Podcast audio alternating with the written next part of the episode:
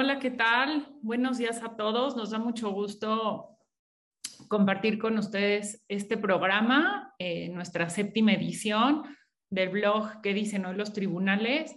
Tengo mucho gusto de, de compartir este espacio con Mariana. Hola, Mariana. Hola, muy buenos días, Denise. Muy buenos días a todos los que nos acompañan. Eh, pues muchas gracias, como dice Denise, por acompañarnos una vez más en este blog y pues les traemos tesis muy interesantes de temas muy variados como nos lo han solicitado y este y pues bueno, esperamos que les guste y que disfruten este webinario tanto como nosotras. Pues hoy queremos eh, platicarles, esto es un poco los temas que vamos a tratar, pero eh, el viernes de la semana pasada, justo hace una semana, se publicó en el semanario la primer jurisprudencia por precedente obligatorio. Y queremos destinar un tiempo para platicar con ustedes qué se trata, a qué se refiere eh, esto y, sobre todo porque eh, es importante porque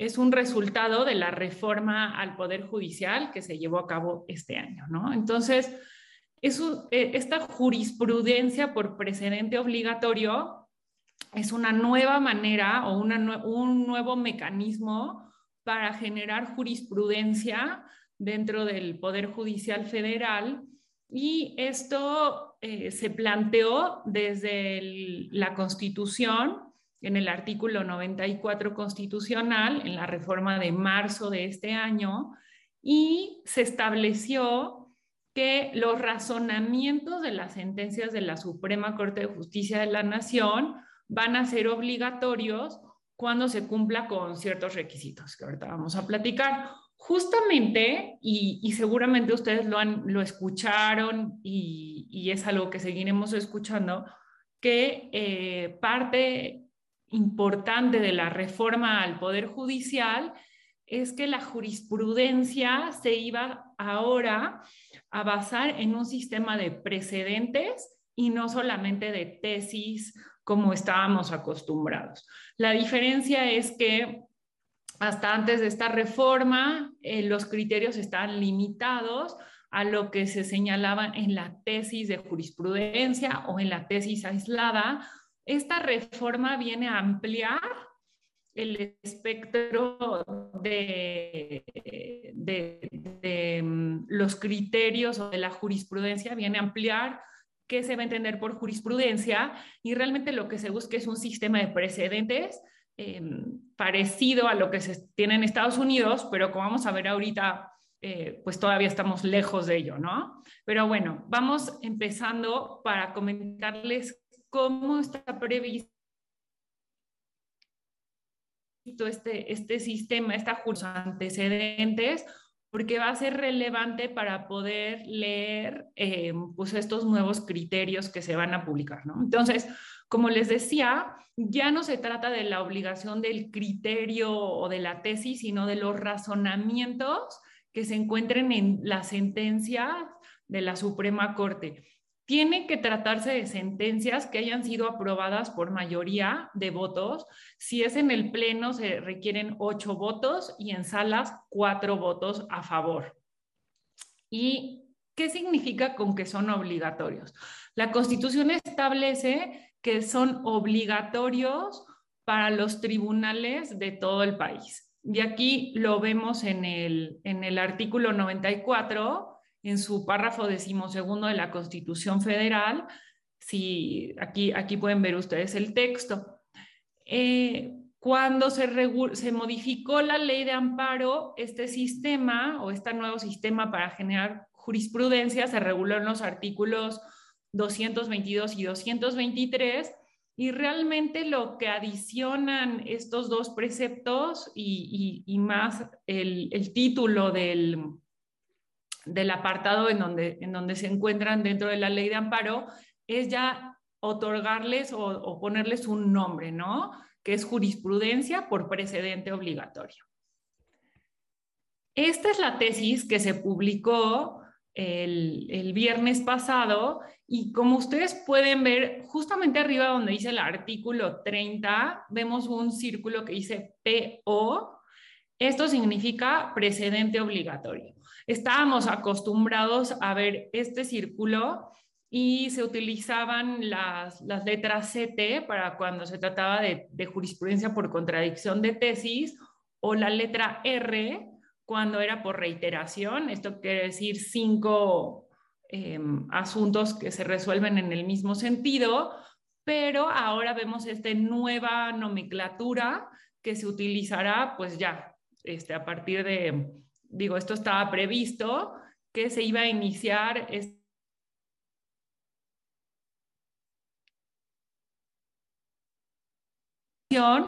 en donde ya se diera por, eh, se le diera inicio a la undécima época.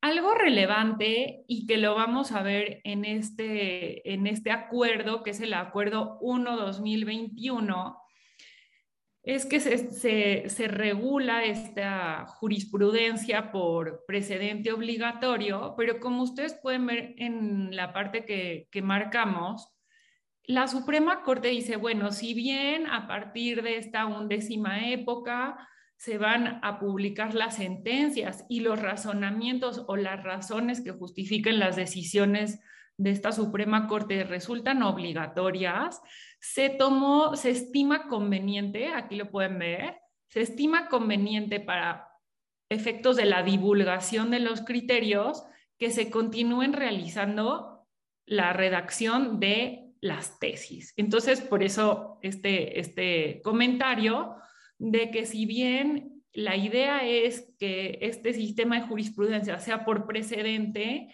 la Corte en el acuerdo 1-2021, pues hasta cierto punto no, no, no, se desprende de este sistema de, de tesis o de criterios, ¿no? Em, entonces, Mariana, no sé si tú quieras comentar algo al respecto.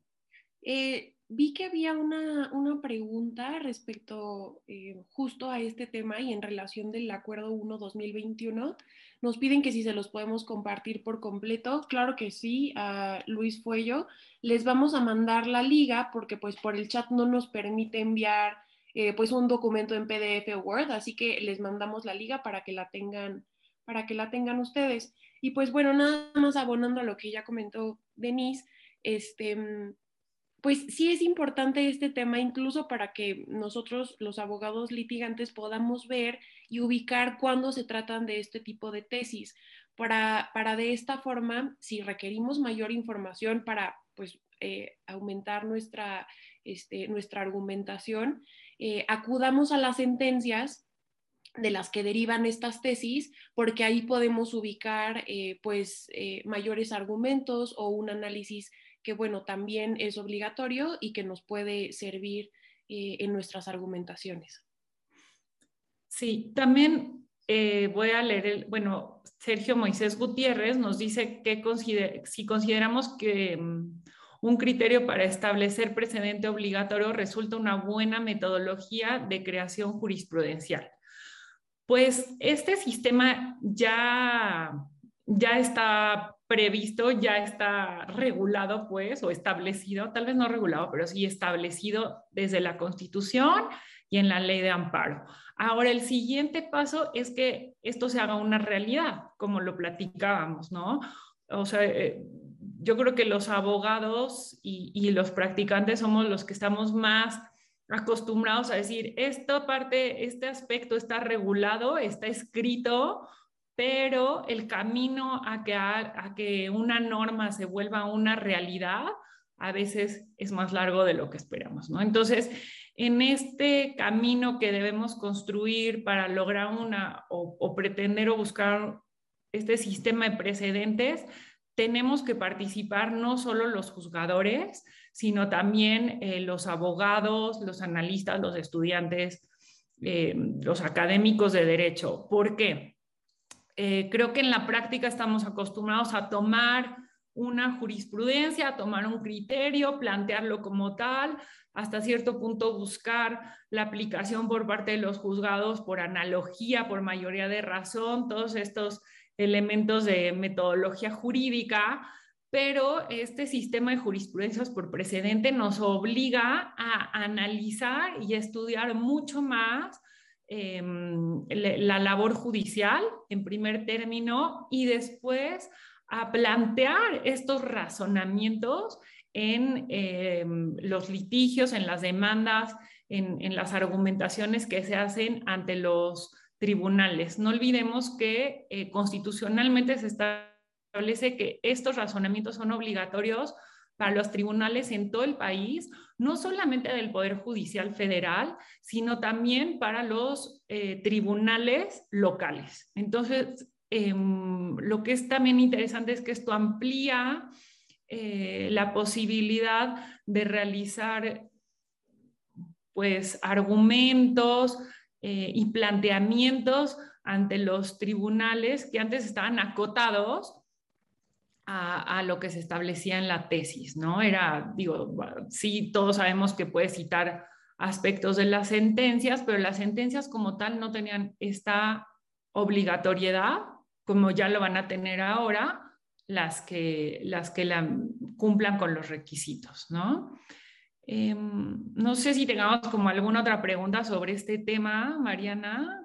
Sí, veo que eh, Blanca Laura nos está preguntando que si podemos dar alguna fuente de información para entender lo que es el precedente y profundizar en la diferencia con la jurisprudencia.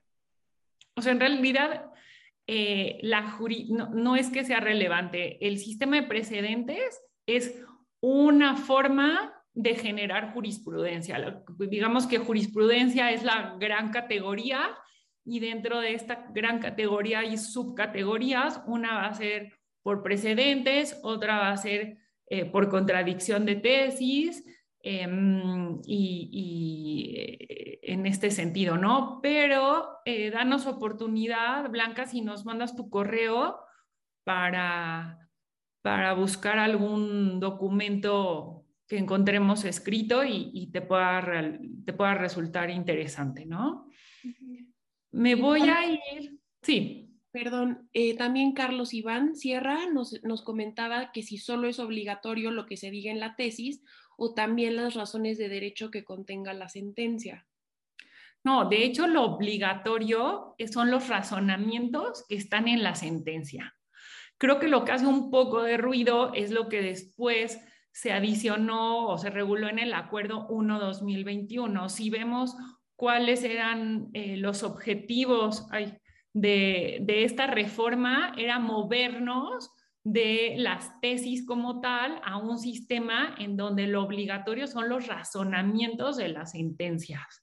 Entonces, eh, eh, la fuente de obligatoriedad viene en el cuerpo de la sentencia y bueno, las tesis, como se dice en el acuerdo, tienen un objetivo de, divulgación, de difusión, pero no podemos ahora quedarnos solamente con lo que se establece en las tesis, sino que nos resulta obligado analizar también las sentencias de la Suprema Corte.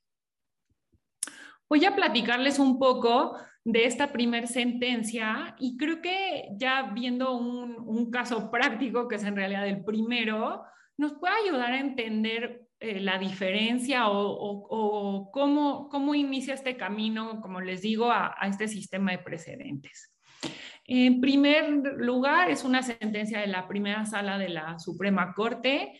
Eh, si ustedes tienen oportunidad, en el blog que se publicó el día de ayer van a encontrar las ligas a, la sentencia y a la tesis y ahí podrán em, pues ya ver mucho más a detalle lo que, lo que estamos aquí platicándoles en, en la presentación.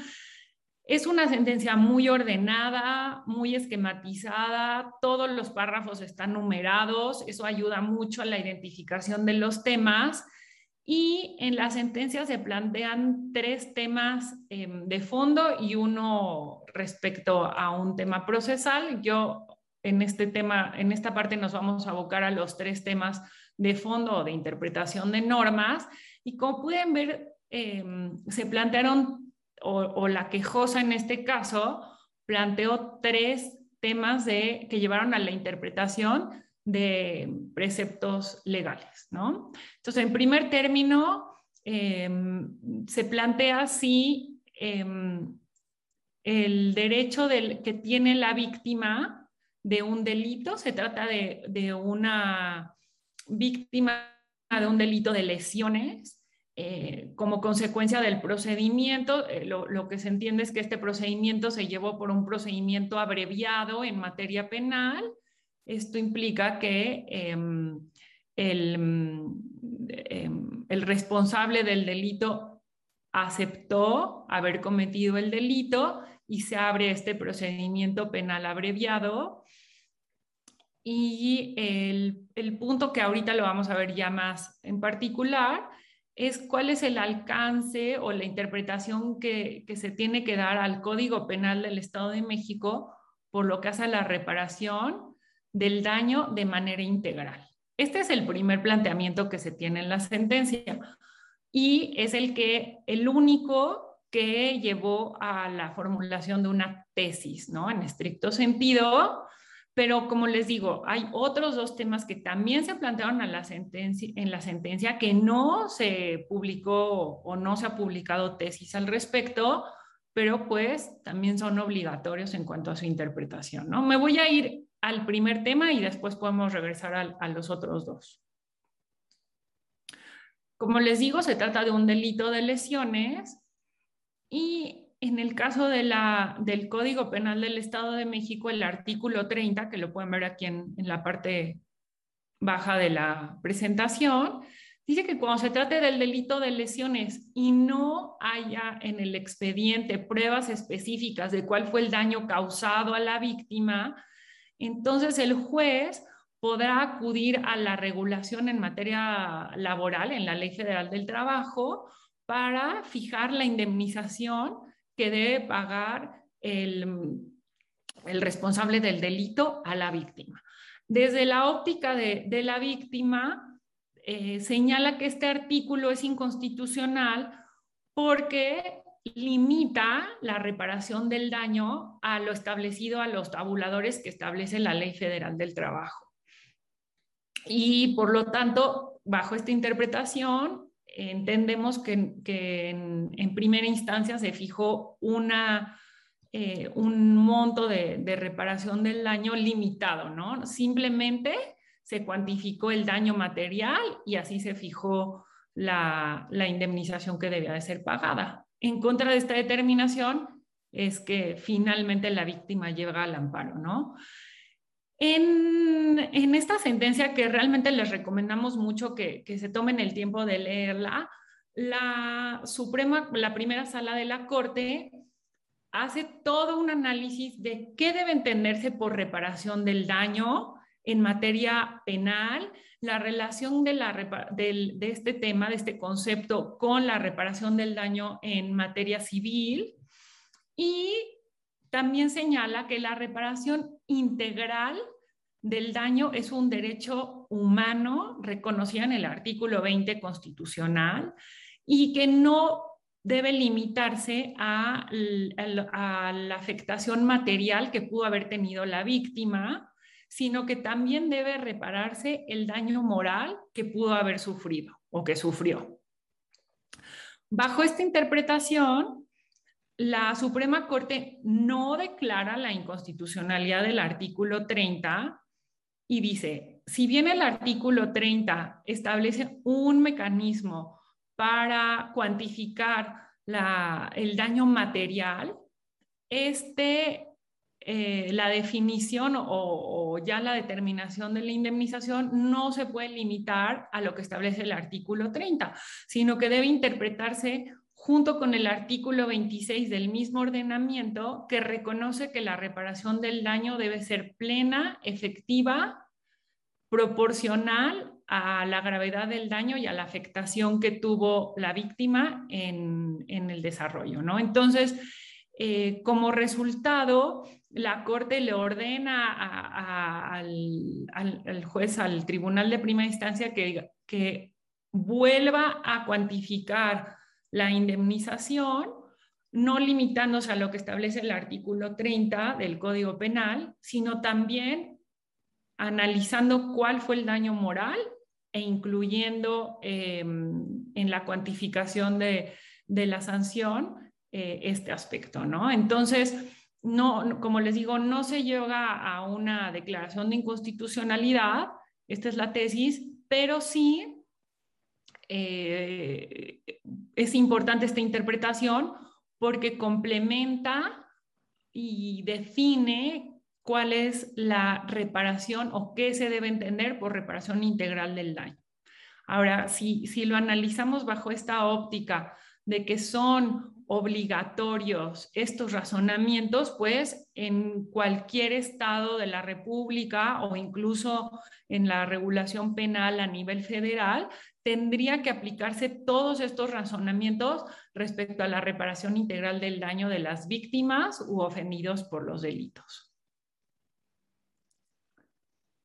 Mariana, no sé si tú quieras igual hasta comentar un poco esta parte que marcamos en amarillo para, dar a entender y, cerrar con este tema.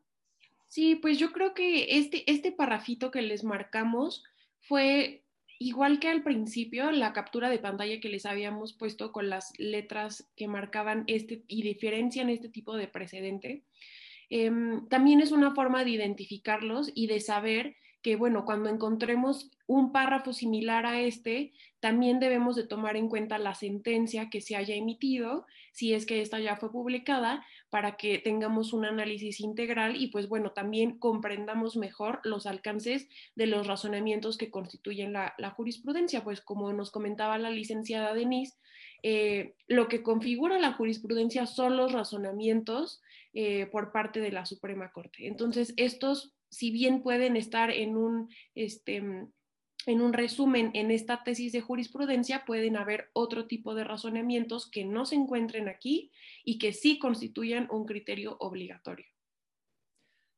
Sí, nos preguntan eh, si solo, Carlos Iván Sierra nos pregunta si solo es obligatorio lo que dice la tesis o también es obligatorio las razones de derecho que contengan la sentencia. En realidad lo obligatorio son las razones que contiene la sentencia, ¿no? Entonces, no nos quedemos ya, cambiemos, tenemos que, cambiar un poco este paradigma con el que hemos sido formados hasta el día de hoy y tenemos que lograr movernos justamente a, como lo vemos aquí, a los razonamientos de la sentencia. Bueno, por cuestiones de tiempo y de espacio, pues no, no, no hay forma de, poner aquí la sentencia, pero eh, ustedes realmente la pueden consultar y como les platicaba, justamente no hay, em, no, no, se publicó o no se ha publicado tesis sobre estos, el, tema segundo y tercero que ustedes pueden ver aquí en esta diapositiva, pero también la Corte se pronuncia sobre ellos en la sentencia y por lo tanto debemos de analizarlo y considerarlo ya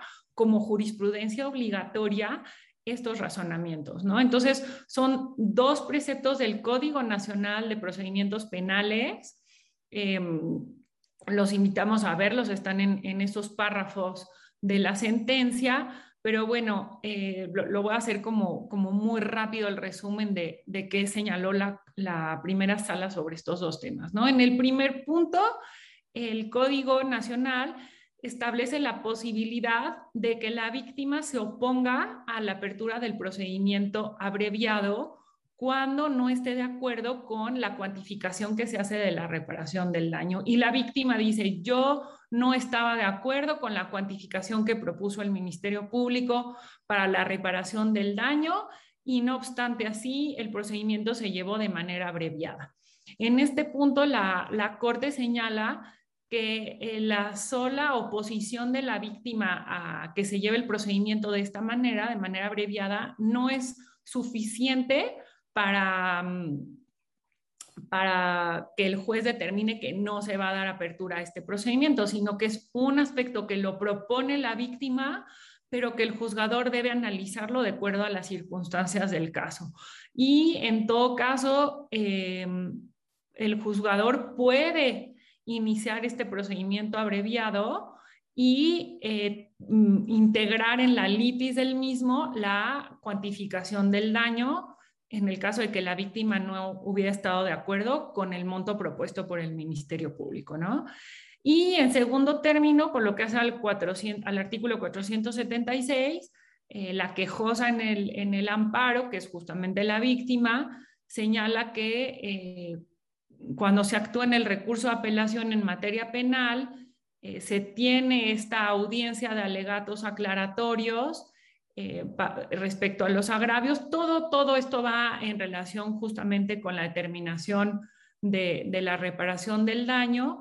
Y bueno, la Corte dice que, que, pues que en esta audiencia eh, es donde, donde tiene que analizarse ciertos aspectos, pero eh, finalmente declara que es constitucional la misma y que no afecta en sí mismo el hecho que se celebre o no esta audiencia adicional eh, para lo que hace a, la determinación del monto del daño. ¿no? Entonces, em, nos piden igual que, que pudiéramos compartir la presentación. Eh, ahorita ya lo estamos checando de qué manera los podemos hacer llegar a todos ustedes. Y por último, Sergio Moisés Gutiérrez nos dice que cuánto tardarán los lineamientos para regular esta jurisprudencia por precedentes. Esos lineamientos están justamente en el Acuerdo 1-2021. Em, em, la reforma a la ley de amparo em, decía que simplemente limitaba a que la Suprema Corte debía emitir un acuerdo y este es el acuerdo, el 1-2021. Entonces los lineamientos ya están ahí, son escuetos, no, no es realmente una regulación como lo pudiéramos esperar, pero mm, los lineamientos ya están, ¿no? Entonces, este, no, no, hay, no, no queda como algo pendiente al respecto y pues no sabemos si después se haga como, como una regulación más específica, ¿no? Entonces, si están de acuerdo, seguimos en, el siguiente tema. Pues bueno, este, este tema cambia un poquito. Estamos ya eh, ahora en obligaciones alimentarias.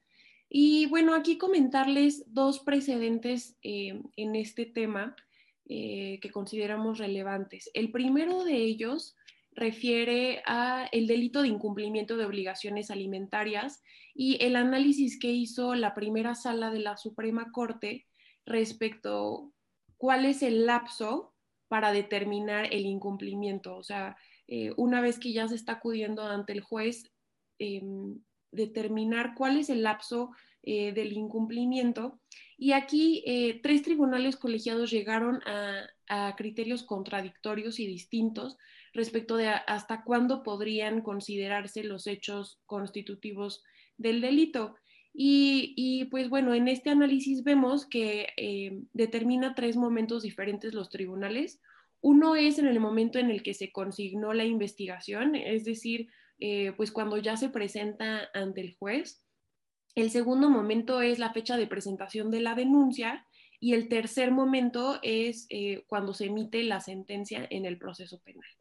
Entonces, aquí la primera sala estableció eh, que los hechos constitutivos del delito eh, de incumplimiento de obligaciones alimentarias em, se limitan a aquellos que se hayan cometido hasta el momento en el que se ejerció la acción penal. Em, esto se determina desde el auto de formal prisión, em, en donde podemos ver que en este auto se determina el delito que se atribuye al procesado, también se, delimita el lugar, tiempo y circunstancias de ejecución, así como los em, demás datos recabados durante la averiguación previa. Entonces, eh, eh, este lapso de incumplimiento de obligaciones alimentarias se determina desde este auto de formal prisión.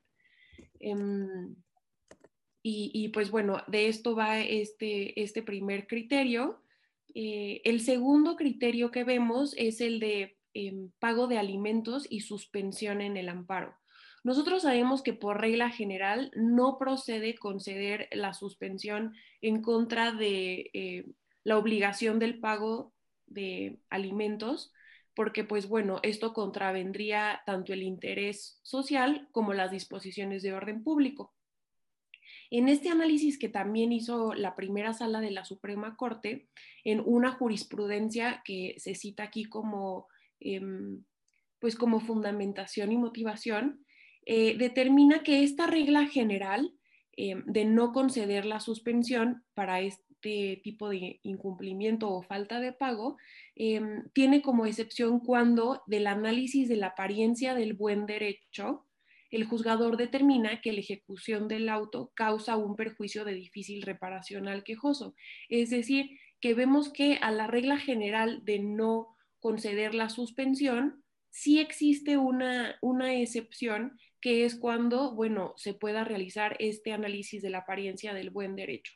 Ahora, aquí en esta tesis se incluye un elemento adicional em, en el que un tribunal colegiado determinó que para que el quejoso pueda justificar que se encuentra dentro de este supuesto en donde se va a realizar el análisis de la apariencia del buen derecho y que pues bueno va a resultar favorable hacia sus pretensiones, eh, debe él de allegar al juez de mm, pues todas las pruebas pertinentes o de todos los elementos que considere que le puedan permitir al juzgador realizar este análisis de la apariencia del buen derecho.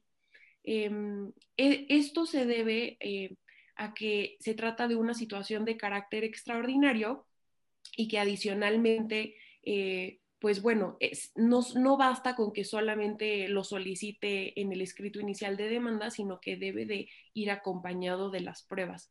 Em, como nosotros recordamos, la apariencia del buen derecho está regulada en la ley de amparo, pero también ha sido un criterio que se ha ido formando jurisprudencialmente. Entonces, pues bueno, de aquí viene la relevancia y también la relevancia de que pues ahora sea el, particular quien deba de ofrecer las pruebas. No sé, Denise, si tengas tú algún comentario o, por ejemplo, un ejemplo de, mm, en qué situación eh, pues el particular que no ha cumplido con el pago de alimentos podría solicitar la suspensión. Sí, justamente pues realmente la, obligación de cumplir con, el tema de los alimentos, que generalmente es para menores de edad, eh, pues no, no es un aspecto que pueda llegar a suspenderse en el amparo, ¿no? Como tú lo mencionabas, en este caso, eh, pensemos que es un padre de familia, ¿no? Que, que, tiene la obligación de proveer de alimentos a sus hijos menores de edad y está solicitando en el amparo la suspensión de esta obligación. Eh, esta tesis se refiere al momento de la suspensión provisional, que como ustedes saben se solicita desde la demanda de amparo y el juez resuelve eh, sobre ella al momento de la admisión o el desechamiento, al momento de la admisión del amparo, ¿no? Entonces, Em, en la práctica no se aportan pruebas en ese momento, sino hasta el momento en que se va a resolver sobre la suspensión definitiva en la, en la audiencia incidental. Pero en este caso eh, se resolvió y se determinó que sí tienen que aportarse pruebas desde el momento inicial, o sea, adjuntarse con la demanda para que el, el juzgador, perdón, pueda determinar si procede o no esta suspensión que tiene un carácter excepcional. Es importante este criterio porque es un tema muy de la práctica eh, de los abogados, pero creo que es relevante porque es un tema muy específico, pero que sí da mucha luz a, la posibilidad de plantear estos temas en, amparo, ¿no? Y, y, de los alcances que tendría esta medida eh, provisional como es la suspensión.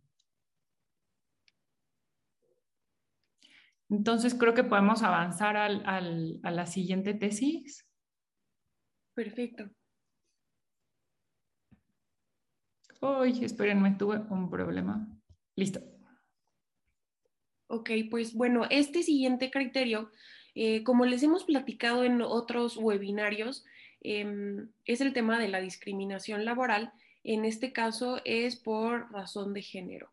Em, en, este caso, un tribunal colegiado analizó eh, y posteriormente determinó en tesis aislada, eh, analizó este caso en el que una trabajadora docente de la Secretaría de Educación Pública eh, fue despedida por faltar más de tres veces en un lapso de 30 días naturales a su trabajo. Eh, eh, en este caso, la trabajadora em, ofreció pruebas, indicios de pruebas de haber faltado por, pues, por haber atendido a su hija menor de edad de nueve años, llevándola al médico. Em, la trabajadora aportó estos indicios en el juicio para justificar sus ausencias em, y lo que determinó el tribunal colegiado es que corresponde al patrón la carga de la prueba para demostrar que la, separación laboral es ajena a, eh, a, dicha circunstancia, es decir, a faltar por cuidados maternos. Em, lo curioso en este caso es que estaba previsto como causal de cese laboral en un convenio realizado entre la SEP y el propio sindicato que eh, era una causal de, mm, cese laboral si la trabajadora faltaba por tres, eh, más de tres veces en un mes y únicamente se podía justificar eh, o utilizar la prueba de cuidados maternos cuando se tratara de una hija o un hijo menor de seis años de edad. Entonces, como podemos ver, aquí las, circunstancias del caso se modificaban un poco y sí podían caer dentro de este supuesto de cese laboral. Es más, sí, sí se encontraban dentro de estos supuestos. Eh, lo que sucedió en este, en este caso es que el tribunal colegiado em, eh, señaló que se actualizaba un despido injustificado. Eh, lo anterior, eh, fundándolo en el deber de juzgar con perspectiva de género y en atención al principio de interés superior de la niñez. Em, incluso dentro de la tesis que vamos a ver, em, existe un, párrafo que es, es muy interesante porque justamente se señala que con el objeto de no afectar a las mujeres eh, desproporcional e injustificadamente con su separación en el empleo, ni con la base en una aparente neutralidad que convalide una afectación silenciosa y tácita a causa de una situación de vulnerabilidad derivada del contexto económico, social y cultural en el que se encuentran las trabajadoras, eh, se deben aplicar estos, estos eh, principios de perspectiva de género y el principio de interés superior de la niñez. Entonces, lo que estamos viendo es que en este criterio del tribunal colegiado eh, hace un nuevo análisis y una nueva interpretación eh, de pues, la propia causal de cesación de, de, la relación laboral para interpretarlo con estos dos principios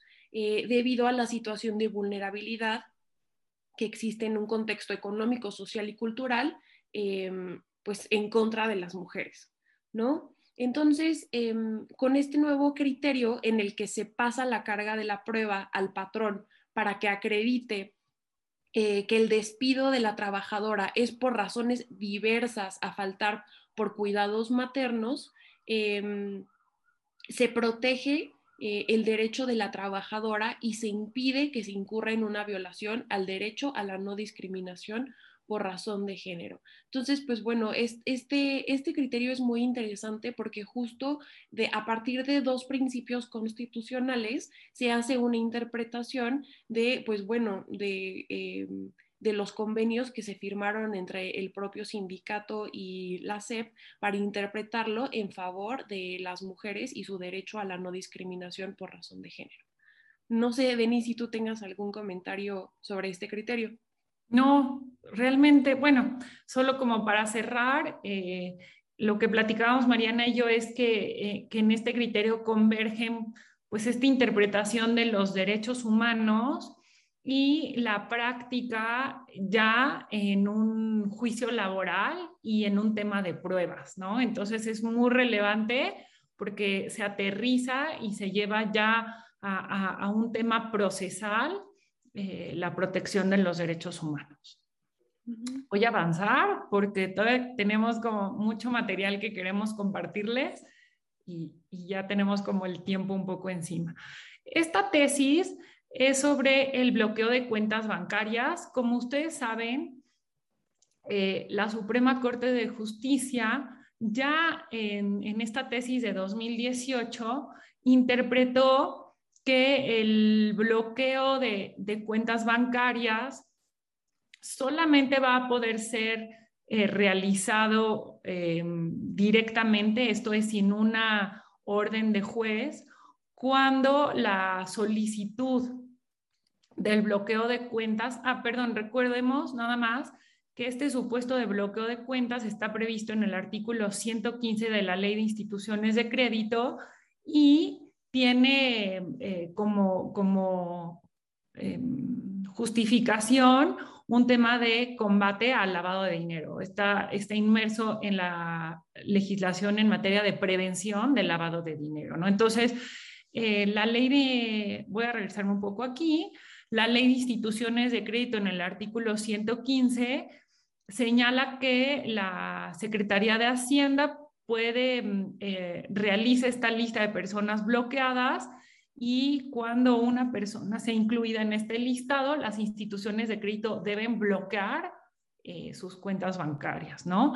La interpretación que recibió este precepto por parte de la Suprema Corte es en el sentido que solamente podrá eh, aplicarse este procedimiento cuando se traten de solicitudes de autoridades o de organismos internacionales. Pero la Secretaría de Hacienda no puede ya ir, o la UIF, realmente la, la Unidad de Inteligencia Financiera, a solicitarle directamente a una institución bancaria que bloquee la cuenta por esta interpretación de la Suprema Corte, ¿no? Y aquí dice que este, pues se, contraviene el principio de seguridad jurídica. Eh, este, este precepto y esta interpretación, por eso ven ustedes aquí el bloqueo de cuentas nacional o, proveniente de autoridades nacionales, no es válido, de acuerdo con la interpretación de la Suprema Corte.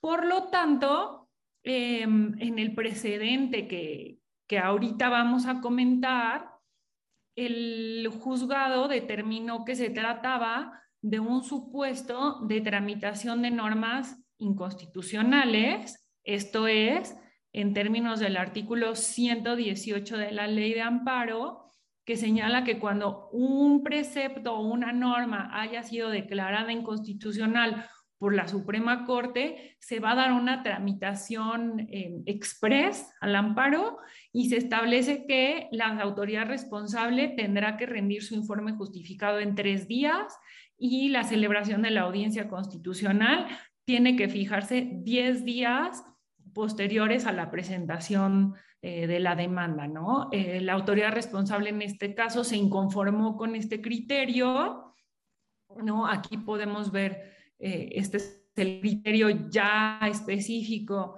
de, la interpretación para lo que hace la ley de amparo. En el criterio se confirmó que efectivamente el supuesto del 115 de, la ley de amparo, perdónenme, el artículo 115 de la ley de instituciones de crédito, si se trata de un bloqueo de cuentas por autoridades nacionales debe considerarse una tramitación eh, pronta del amparo en términos del artículo 118 ¿no? del, tema procesal. Un poco la confusión viene porque si, si vemos esta, este precedente de la Suprema Corte, no se declara como tal la inconstitucionalidad del 115 de la Ley de Instituciones de Crédito. Se establece cómo debe interpretarse, ¿no? Y eso es un poco lo que dio lugar a la confusión, porque si leemos el texto del 118 de la Ley de Amparo, se refiere a el caso en que las normas hayan sido declaradas inconstitucionales. Entonces aquí el punto fino es que en este precedente de, colegiado se dice, también en este caso donde ya la Corte fijó una interpretación conforme, eh, lo vamos a tomar o vamos a tramitar el amparo en el supuesto como si fuera una norma declarada inconstitucional. Entonces, eh, este es como el punto fino y relevante de esta tesis que se publicó recientemente. Y si estás de acuerdo, Mariana, me sigo con el siguiente tema. Sí, claro que sí. En este caso, eh, se trata de un juicio de amparo, bueno, un amparo interpuesto por la Secretaría de Hacienda y Crédito Público. ¿Cuál es el acto reclamado? El acto reclamado es una sentencia absolutoria eh, por el delito de defraudación fiscal. O sea, se, siguió el procedimiento penal por el delito de defraudación fiscal y finalmente se absuelve al contribuyente y se determina que no cometió el delito o no se acreditaron los elementos del tipo penal y eh, la, Secretaría de Hacienda va al amparo, ¿no? Entonces, el artículo séptimo de la ley de amparo señala que eh, las personas morales oficiales de, los tres ámbitos de gobierno pueden acudir al amparo cuando consideren que una norma o un acto afecta su patrimonio. Y este es el, el, el punto que se interpreta en la tesis que, vamos a ver, y se dice que en este supuesto específico no se cumple con eh, lo que establece el artículo séptimo de la ley de amparo y por lo tanto es improcedente el juicio que promovió la Secretaría de Hacienda y específicamente dice que eh, no se trata de una afectación al patrimonio de la Secretaría de Hacienda y Crédito Público porque, eh, y aquí lo pueden leer en la sexta línea de, este, de, la tesis, dice que las contribuciones que, se, que supuestamente se dejaron de, pagar al fisco por, por el delito de, o por, por el tema, la acusación de defraudación fiscal, no afectan el patrimonio de la Secretaría de Hacienda porque las mismas eh, forman parte de la Hacienda Pública Federal. ¿no? Entonces, bueno, desde el punto de vista que comentamos Mariana y yo antes ¿no? del programa, pues esto realmente limita eh, el combate a la corrupción, ¿no? el combate a, eh, a, los delitos. Recuerden que, digo, tal vez hablo de la corrupción de manera genérica, tal vez lo más, eh, perdón, tal vez no use como la palabra correcta, pero realmente eh, eh, es un tema como de impunidad, ¿no? Porque pudo haber quedado un delito impune, que es el de defraudación fiscal por parte de un contribuyente, y la Secretaría de Hacienda se queda sin la posibilidad de ir al amparo para que se revise la sentencia absolutoria por este delito, ¿no? Entonces, bueno, es, es parte yo creo que de temas como muy finos, pero que si los vamos viendo en suma, sí son aspectos que eh, abonan o impiden o limitan eh, la persecución de los delitos en nuestro país, ¿no? Justamente Luis Enrique Hernández dice, ¿no se supone que la Secretaría de Hacienda representa el interés legítimo del Estado? Pues desde nuestro punto de vista, pues sí es la Secretaría de Hacienda quien tiene que, pues, que actuar ante las autoridades judiciales para eh, lograr eh, la acreditación de, los delitos en materia de defraudación fiscal y sobre todo la recuperación de contribuciones que no hayan sido pagadas. ¿no? no hay forma nosotros de saber qué sucedió realmente en el curso del procedimiento penal, pero sí pensamos que es un precedente importante y que puede dar lugar a, otras interpretaciones también, ¿no? Y también nada más ahí complementar que pues bueno, se trata de una tesis aislada, todavía no se trata de un criterio jurisprudencial, entonces pues bueno, yo creo igual que Denise que este tema da lugar a mucho debate y que igualmente va a seguir siendo estudiado por los tribunales y que puede haber un cambio de criterio en este sentido. Y solo para no, no seguir antes de contestar este comentario que nos hace Sergio Moisés Gutiérrez, respecto de la tesis de mm, el bloqueo de cuentas bancarias y nos plantea también el tema del secreto bancario, pues sin duda son dos temas que, que han tenido diferentes interpretaciones en el, en el Poder Judicial. Este programa no nos da como para entrar al detalle, pero sí les prometemos que que lo vamos a considerar para, pues igual lo podemos comentar en el siguiente programa, tanto eh, hacer un resumen nuevamente de, de, los precedentes sobre el bloqueo de cuentas bancarias y el secreto fiscal, que sin duda es un tema muy, muy, muy interesante por lo que hace a la interpretación judicial. Perfecto, pues bueno, pasando a, otro tema, eh, aquí traemos dos criterios eh, relacionados con las notificaciones. Eh, una de estas refiere a las notificaciones efectuadas por buzón tributario y, pues bueno, por la normatividad que se rigen. en esta tesis, un tribunal colegiado analiza en tesis aislada la distinción que existe entre em, eh, las notificaciones efectuadas por buzón tributario en comparación con las notificaciones efectuadas de forma personal. Ahí tenemos los, los primeros dos cuadritos en donde podemos ver un poco de las diferencias. Em, las notificaciones por buzón tributario eh, quedan realizadas, eh, puede ser en dos momentos distintos. Uno de ellas es cuando em, el sistema emite un acuse de recibo una vez que el contribuyente abre esta notificación en su buzón tributario, o bien el segundo momento podría ser eh, que la notificación va a estar efectuada cuando transcurran cuatro días eh, siguientes a aquel en el que pues, se remitió esta notificación. Em, como recordamos, estas notificaciones son por buzón tributario, es decir, están reguladas por el artículo 17K del Código Fiscal de la Federación y, eh, y pues van de la mano con la obligación que tenemos los contribuyentes de consultar cada tres días nuestro buzón tributario. ¿no? Entonces, este es un poco el sentido de por qué son estos dos momentos cuando ya se tienen por efectuadas las notificaciones por buzón. Ahora bien, en esta tesis eh, se analiza la diferencia con las notificaciones personales, eh, que como recordamos, las notificaciones personales eh, sí debe existir estos otros dos elementos que son requisitos de circunstancia y el segundo es un requisito de cercioramiento eh, de cercioramiento de la persona a la que estás efectuando la notificación, eh, circunstanciación de eh, pues el tiempo, el lugar en el que estás efectuando esta notificación.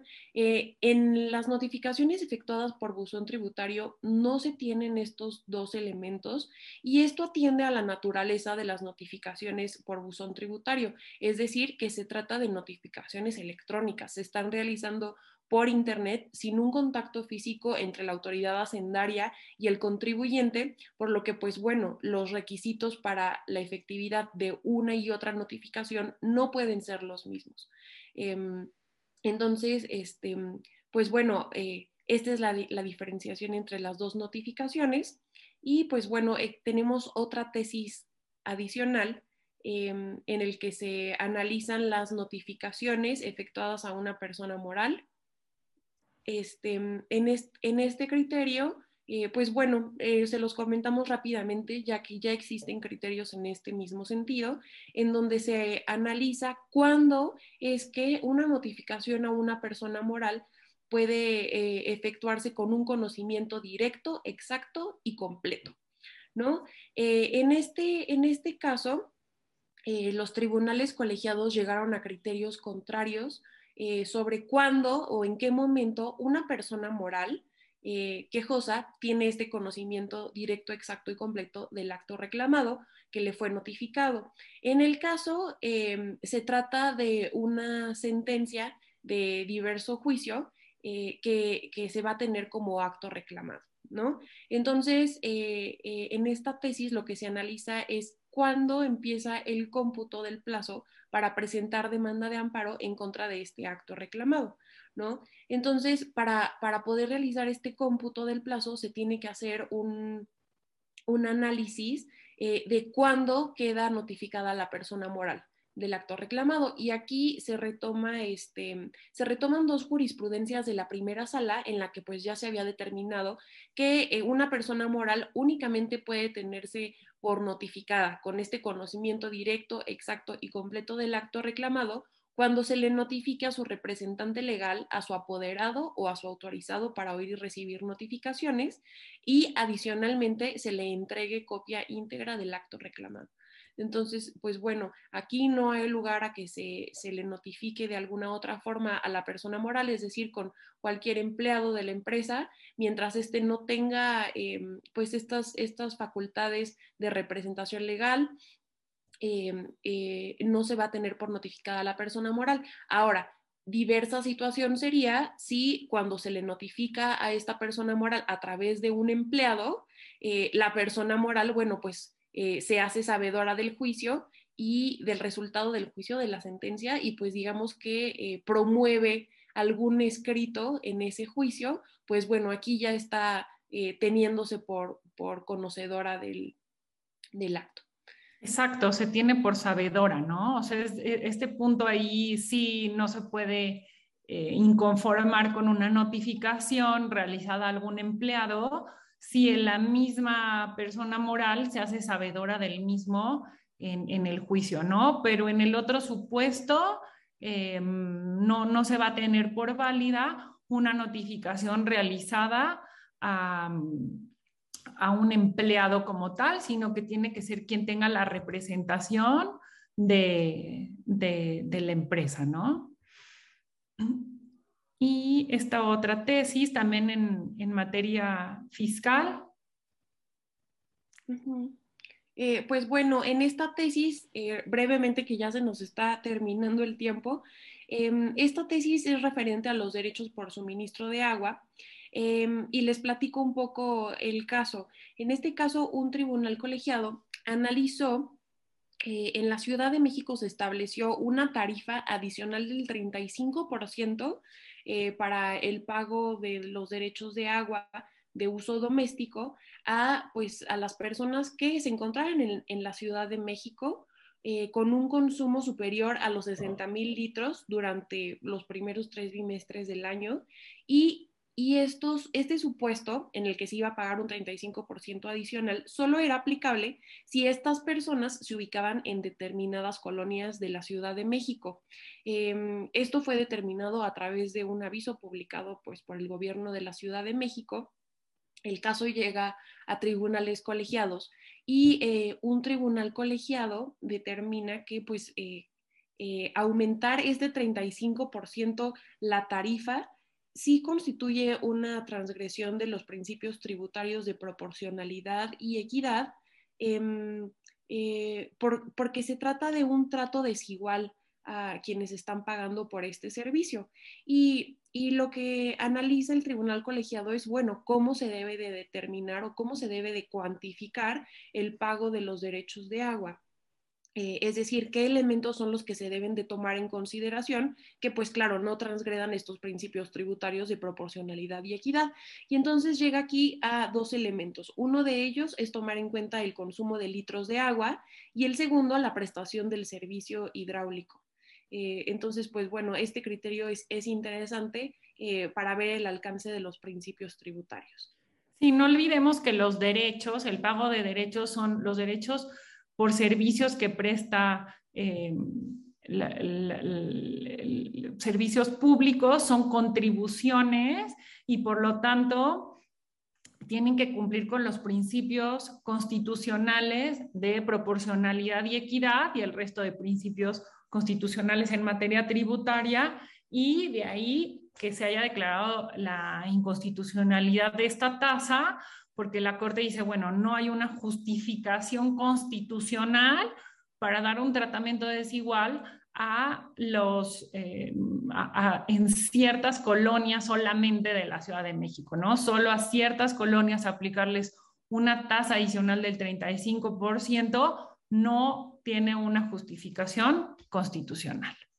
Y en los minutitos que nos quedan, vamos a esta última tesis y te parece, Mariana, hago yo el planteamiento de, del tema y, Mariana, y tú nos ayudas ya con la conclusión, ¿no? Se trata de un asunto en materia penal en donde el, el particular que está sujeto a proceso obtiene el beneficio de libertad condicionada con una supervisión con monitoreo electrónico, ¿no? Entonces, eh, pues se trata de un dispositivo que se le tiene que, tiene que tener la persona para que la autoridad pueda eh, rastrearla y, poder estar sujeta a, esta, a esta libertad condicionada.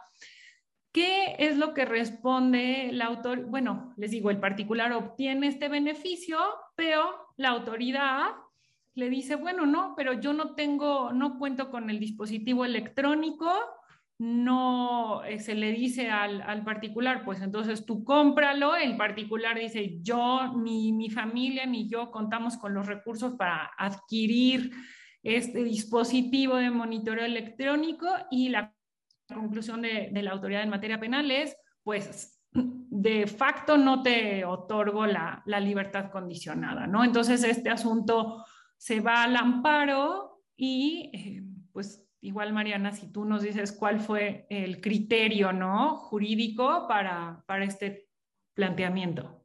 Sí, eh, pues bueno, aquí digamos que lo más relevante era eh, que se analizó en el tribunal fue la materialización de forma inmediata de la libertad condicionada, es decir, como la falta de este dispositivo electrónico, tanto por parte de la autoridad penitenciaria como la falta de recursos por parte eh, pues bueno, de quien iba a hacer uso de este dispositivo electrónico, eh, impedían la libertad condicionada porque pues se había concedido en dichos términos. Entonces, eh, lo que resolvió el tribunal es que pues em, si no se podía materializar de forma inmediata la libertad condicionada, se transgredían los derechos de libertad personal y reinserción social del particular.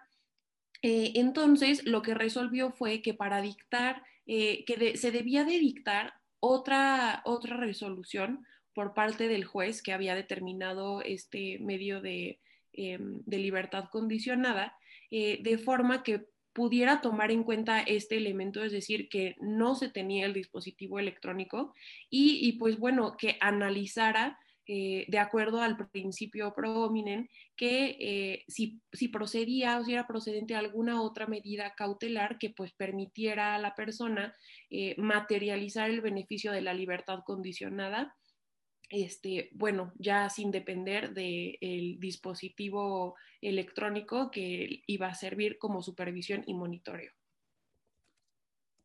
Muy bien, Mariana. Pues miren, quiero decirles que en el chat nos pidieron la presentación en el chat. Este, está ahí un link, lo voy a volver a poner ahorita en, este momento.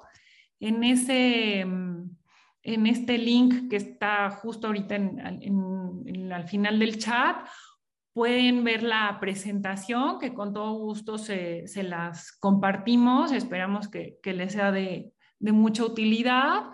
Nos comentó, bueno, nosotros habilitamos una una cuenta de correo, pero nos comentó Sergio Moisés Gutiérrez que, tuvo problemas o que le parecía como incorrecta la, la, el correo. Entonces, pues nos comprometemos a, checar este tema y pues realmente les damos las gracias a, a todos ustedes por acompañarnos este viernes nos encantó poder compartir con ustedes los precedentes que, para nosotros resultaban más relevantes y sobre todo, pues, este primer precedente que ya publicó la, Suprema Corte de Justicia, este precedente obligatorio y sin duda, pues, en este, en este camino estaremos platicando. Ay, nos dicen que no se puede abrir el link o que no se da acceso al link Voy a ver si lo podemos resolver en este momento y si no, de todas formas, cuando reciban su constancia de, de, haber estado con nosotros, les van a adjuntar la, la, presentación. Entonces, este, digo una disculpa por esto, pero ustedes lo van a recibir eh, si es que si acaso no, no funciona el... Ah, ya pudieron. Perfecto. Muy bien, Mariana. Pues muchas gracias a todos ustedes. Mariana, te cedo ya el micrófono para cerrar la sesión. No, pues muchísimas gracias por acompañarnos. Este, igual nos sirve mucho eh, sus comentarios, el feedback siempre es bienvenido para poder analizar pues temas que también sean de relevancia para ustedes. Y, pues bueno, les, seguiremos dando este, este análisis a, a este nuevo forma de crear jurisprudencia. Seguiremos analizando los criterios y pues bueno, los vemos en nuestra próxima sesión eh, el próximo mes. Muchas gracias a todos. Hasta luego y buen fin de semana.